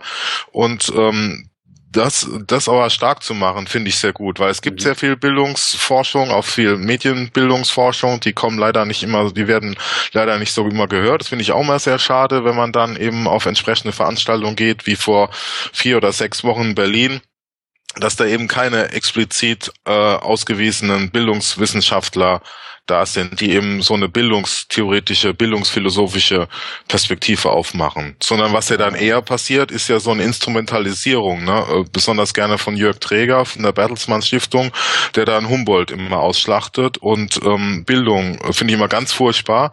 Äh, Humboldt würde sich im Grabe rumdrehen, wenn er hören würde, wie für was er missbraucht wird. Ne? Aber weil, aber, aber ja doch, aber das, ja. das, das, das, das Dramatische ist ja, kein Mensch kennt eben diese Bildungstheorien und da hören alle Bildung und Humboldt Humboldt und alles so großartig.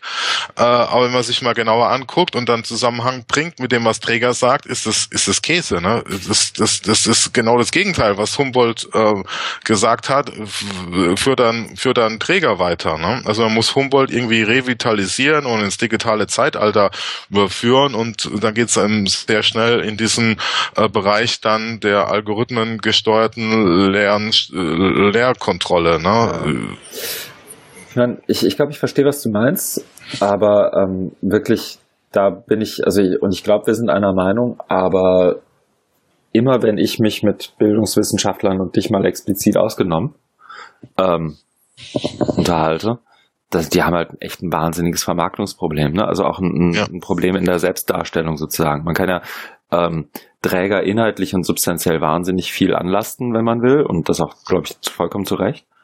Aber was der eben im Vergleich macht, ist, sich eben einfach mal hinzustellen, um innerhalb von einer Viertelstunde, 20 Minuten eine Keynote zu halten, aus der normale Leute was mitnehmen können.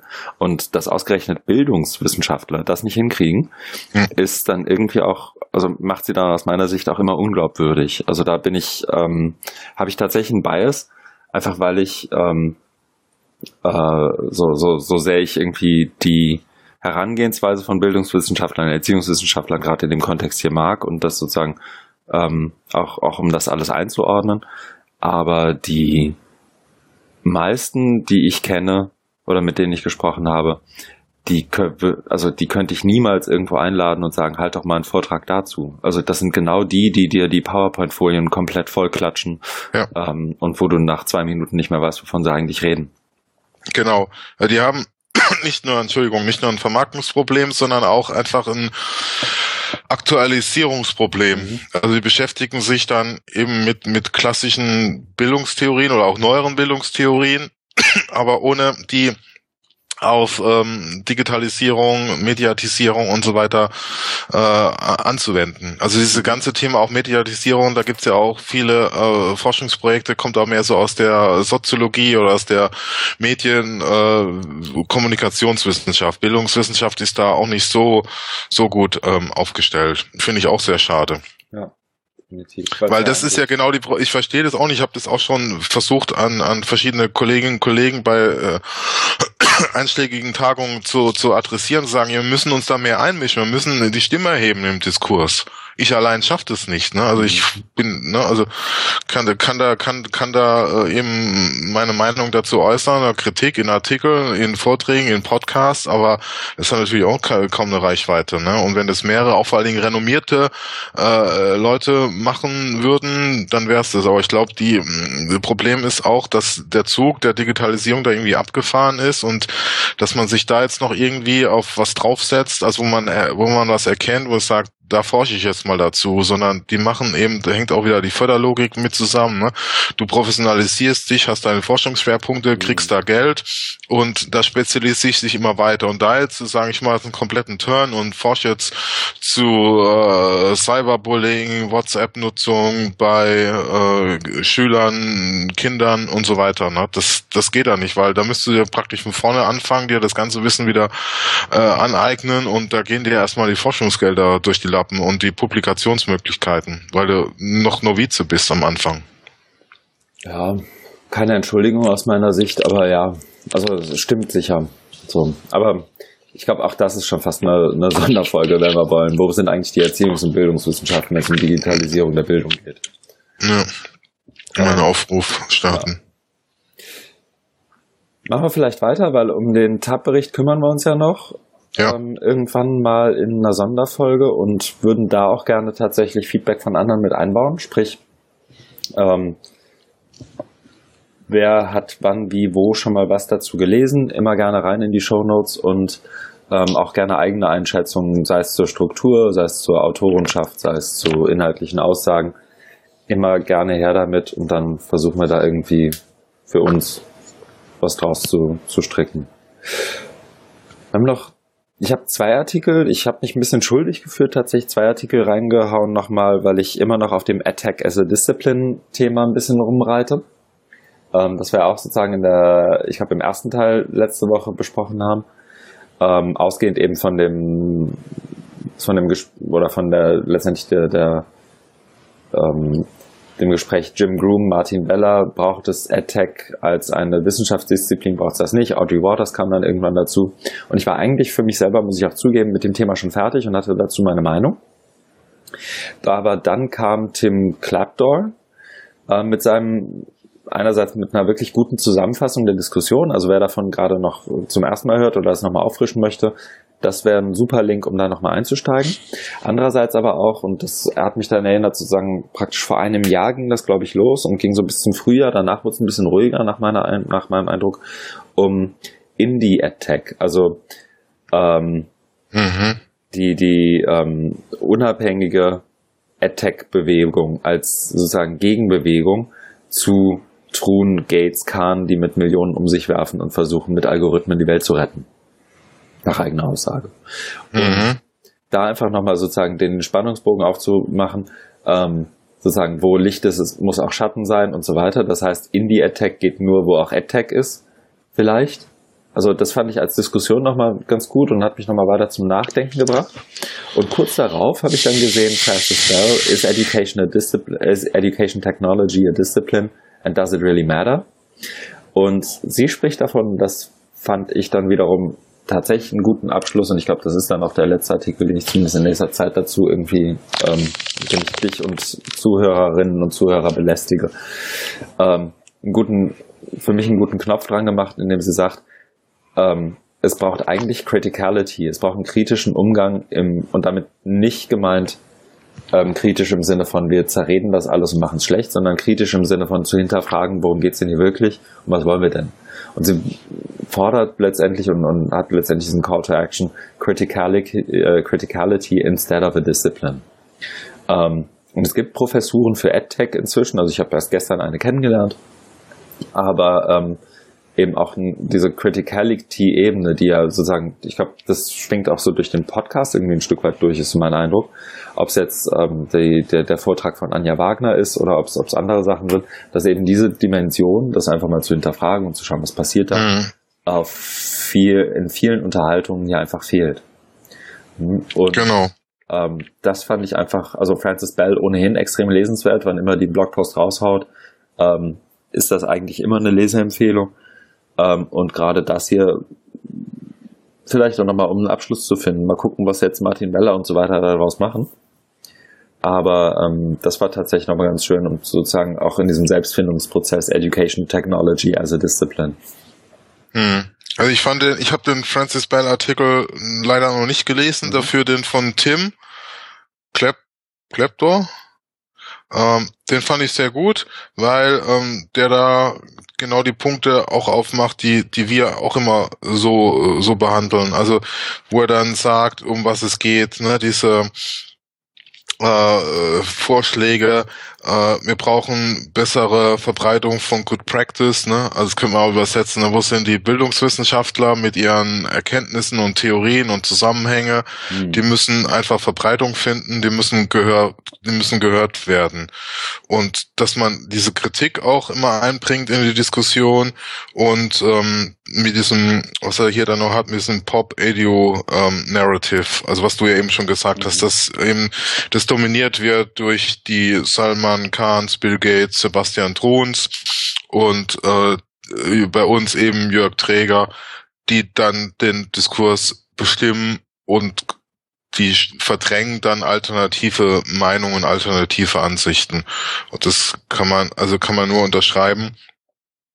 Äh, sehe ich sehe ich genauso, dass dass wir da so eine so eine ähm, auch wieder legitimierte alternative Szene brauchen, also mit mit ausgewiesenen Leuten, die die da auch sprechen können. Und da also gerade aus meiner Profession der Bildungswissenschaft, da müsste es eigentlich welche geben, die dann eben entsprechend auch aus, ausgewiesen sind und die oder auch Soziologen, äh, Philosophen, die sich dazu mal äh, bekennen, aber dieses Bekenntnis fehlt halt komplett in Deutschland, ist so meine, ist so meine Einsicht. Äh, und das erschwert es, erschwert es natürlich, aber man soll die Hoffnung nicht aufgeben, vielleicht passiert ja da noch was. Ja, wer weiß. Gucken wir mal. Wir haben noch drei Artikel. Der erste ist das Zukunftsinstitut, der Sinn der Digitalisierung. Genau. Was vollkommen themenfremdes noch reingehauen von Evan Osnos im New Yorker erschienen. Ähm, President Trumps First Term. Und dann haben wir noch Michael Feldstein. Wo wollen wir anfangen? Ich glaube, New Yorker ziehen wir mal ans Ende, oder? Das ist mehr so Ja. außerhalb des Kontexts. Also zu diesem, zu diesem Institut Mhm. ähm, ist so, das ist eine Studie von, da haben wir wieder einen Soziologen, Mhm. äh, die muss man, also die muss man kaufen, kostet irgendwie auch richtig Geld, bisschen Mhm. blöd, aber es gibt eine Zusammenfassung auf der auf der Webseite und ähm, da geht so in die Richtung, was wir vorher bei den äh, anderen Artikeln schon hatten. Also es geht darum, um Studie heißt digitale Erleuchtung und ist herausgegeben von einem Soziologen und Systemtheoretiker Dirk Becker. Also er ist in der Szene auch recht bekannt.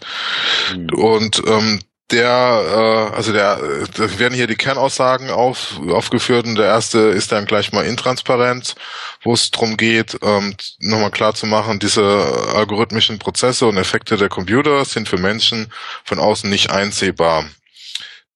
Das ist jetzt auch nicht weiter vertieft. Ich weiß auch nicht, wie tief das geht, weil ich habe keine Lust, da 100 Euro für die Studie auszugeben oder wie das die immer mal kostet. Äh, aber ich wollte es einfach mal, weil es ja eben auf Deutsch ist und vielleicht dann doch irgendwie mal hier Gehör findet, äh, weiß ich nicht, wie tief das geht. Das nächste, das haben, das haben die ähm, Englisch, auf Englisch publizierten Studien glaube ich nicht, weil ich weiß nicht, wie bekannt Luhmann im angloamerikanischen Diskurs ist. Schon auf jeden Fall- oder? Ja, Ich höre ab und zu Referenzen zu okay. Luhmann, Habermas, aber Okay. Aber bei von, von Luhmann gibt's ja ganz viele berühmte Zitate oder Aus, Ausdrücke, aber eins ist eben auch dieser Überschusssinn, dass da ähm, durch ähm, im, im, im Zusammenhang mit Kommunikation Überschusssinn entsteht und dadurch Kommunikation auch erst möglich ist. Also bei Luhmann hat sich ja eben nur für Kommunikation und nicht für Menschen interessiert, sondern ne, es ging ja darum, wie entsteht Kommunikation als formaler Akt und jetzt nicht da mit irgendwelchen persönlichen hm, Werten und Meinungen der Menschen dahinter. Deswegen kl- klingt der, glaube ich, manch für viele so ein bisschen antihuman oder antisozial, weil er da, der hat halt eine, eine radikal äh, andere Perspektive, was es ja oft sehr mh, attraktiv macht. Mhm. Äh, Ist ja auch so eine so eine Monstertheorie, äh, Systemtheorie, mit der du, glaube ich, alles erklären kannst. Von der von der Sorte gibt's ja gibt's ja nicht mehr viel, aber die ist schon die ist schon extrem gewaltsam in dem Sinn, dass er alles vereinbart und du alles da reinpressen kannst. ja. Dementsprechend, also sie ist halt sehr ausdifferenziert und äh, dementsprechend komplex ist sie auch. Ähm, also ich bin da, weiß Gott, auch kein Experte dafür.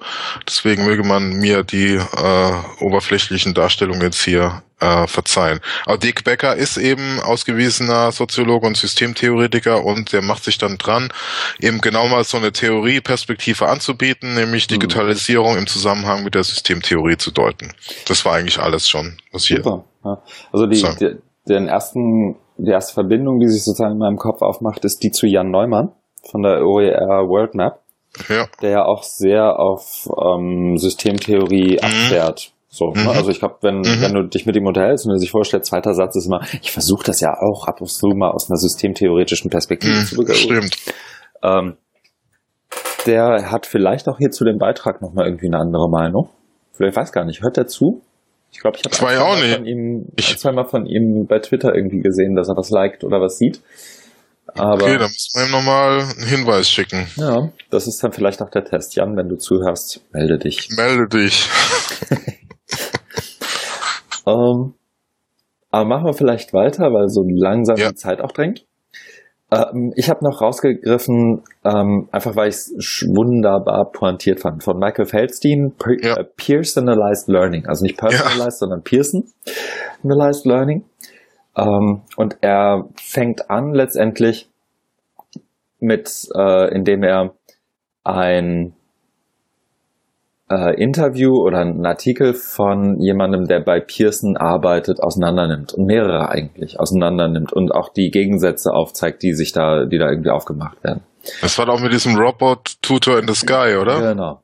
Ja, okay. So, und ähm, er gibt letztendlich dann im Verlauf des Artikels eine letztendlich schon fast Handlungsanweisung, Argumentationshilfe für alle, die sich mit den Trägers dieser Welt auseinandersetzen und irgendwann in die Not kommen, zu argumentieren zu müssen, warum ist das, was du denn da vorschlägst, warum ist das, was du denn da machst, ähm, aus meiner Sicht falsch oder was ist mein Ansatz?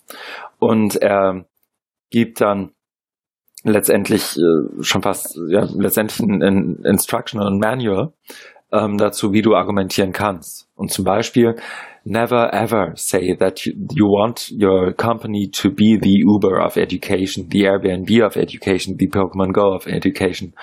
Mhm. Um, if you absolutely must say something like the above, then do not say you are the Netflix of education. Honestly, Netflix isn't even that great.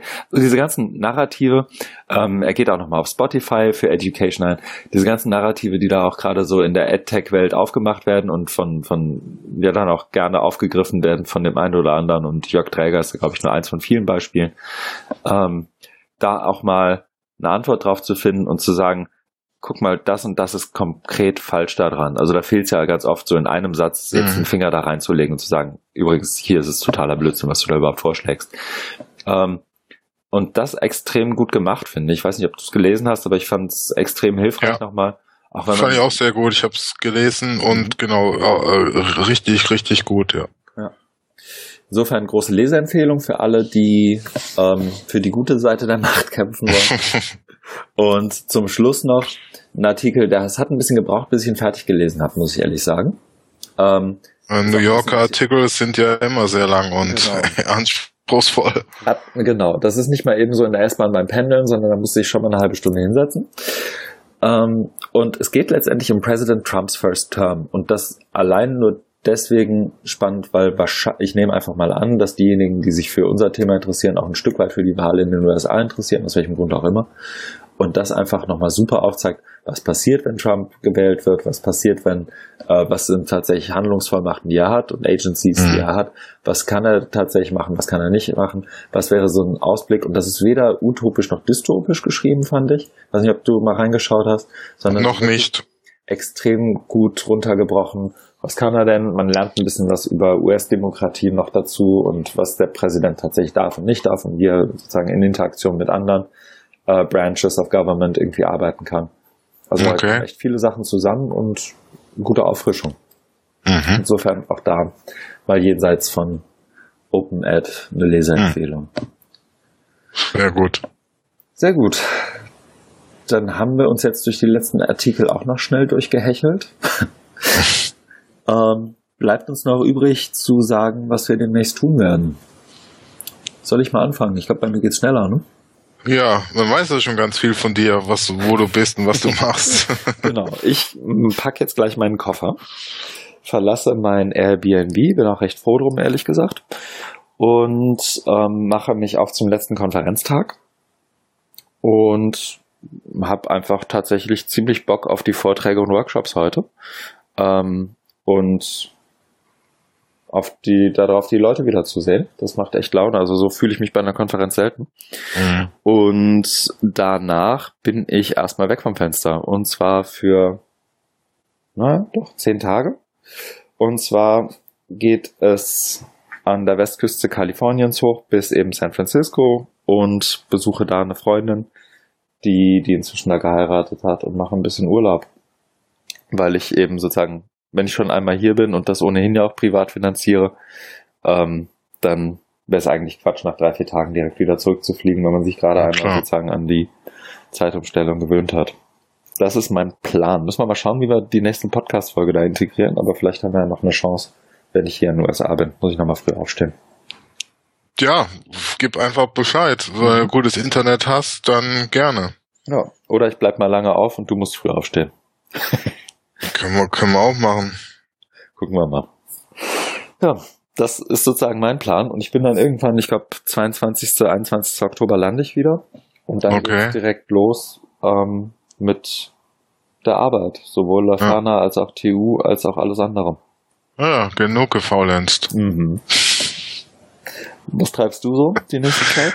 Ich ähm, bin nächste Woche eingeladen an die Universität Siegen zum Hochschuldidaktiktag, die dieses Jahr unter dem Motto die neue Offenheit stell, gestellt wird. Mhm. Und ich darf ein flammendes Plädoyer halten zum Thema, warum soll ich offen publizieren? Oh, super. Genau. Und da bin ich jetzt gerade, also das werde ich jetzt am Wochenende machen, da eben mein flammendes Plädoyer zu erstellen. Ich habe da eine Idee. Ich weiß nicht, ob es jetzt schon so öffentlich, vielleicht klappt es dann doch nicht und dann nagelt man mich drauf fest, aber ähm, ich habe mir da was überlegt und jetzt gucke ich mal, wie gut es funktioniert. Also wer mich kennt, weiß ja, dass ich kein großer Fan von PowerPoint-Schlachten bin, deswegen will ich das gerade nicht machen und suche da nach einem Alternativformat. Genau. Und das hat sich jetzt einfach gut angeboten, weil das ist so ähnlich wie bei dir mit diesem Ignite Talk. Also es wäre ein doppelter Ignite Talk, weil es zehn Minuten sind Mhm. und da kann man, da kann man was ausprobieren.